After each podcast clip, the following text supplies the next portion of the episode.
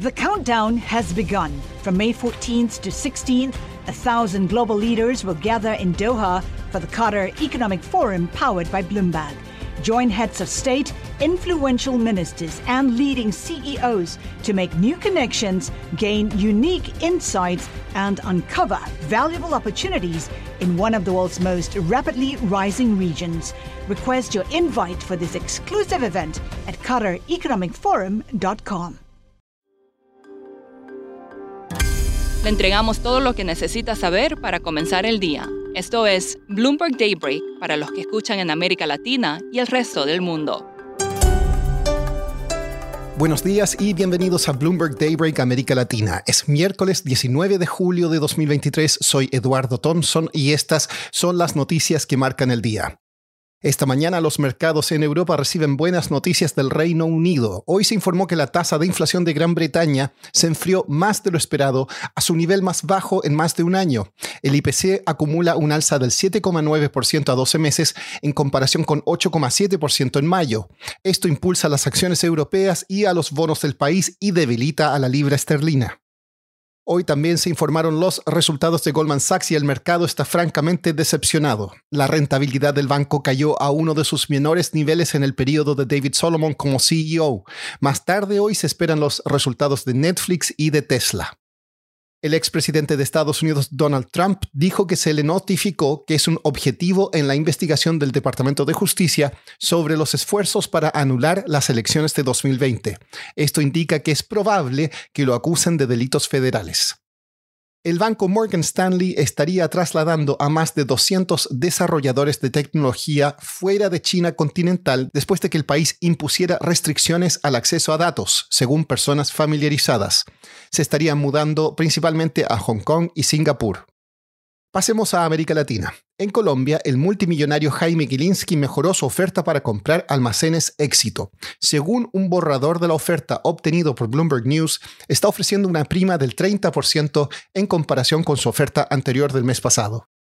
La economía argentina se contrajo un 5,5% en mayo con respecto al año anterior. Esto ubica al país al borde de su sexta recesión en una década. En Brasil, la empresa de hierro Vale informó un salto del 6,3% en la producción de hierro en el segundo trimestre, superior a lo esperado. No es una gran noticia para el mercado de hierro ya que sufre de sobreoferta. Siguiendo con Brasil, el presidente Lula criticó a su par de Chile, Gabriel Boric, por instar a la región a condenar la invasión rusa a Ucrania. Lula dijo que la juventud e inexperiencia de Boric haría que sea demasiado, comillas, apresurado.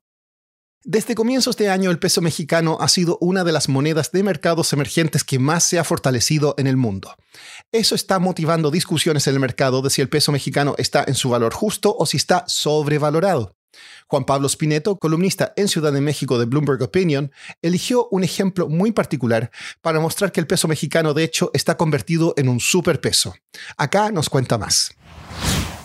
Eh, Eduardo, eh, en general siempre es difícil hablar de si una moneda está eh, muy fuerte o muy débil en términos internacionales, ¿no? Y buscamos unos parámetros, unas referencias de productos que se puedan consumir en distintos países, ¿no? El más tradicional de estos índices es el, el Big Mac, ¿no? El índice de Big Mac que hace The Economist y en este caso tomé Soho House, que es esta red de clubes para gente cool que nació en Londres en 1995 y que está llegando a la Ciudad de México con su primer club de América Latina, porque eh, me interesaba ver que el precio de la, de la membresía está, que está puesto en pesos mexicanos, cuando uno la traduce en dólares, resulta que esa membresía es de las más caras que tiene esta red de clubes alrededor del mundo, ¿no?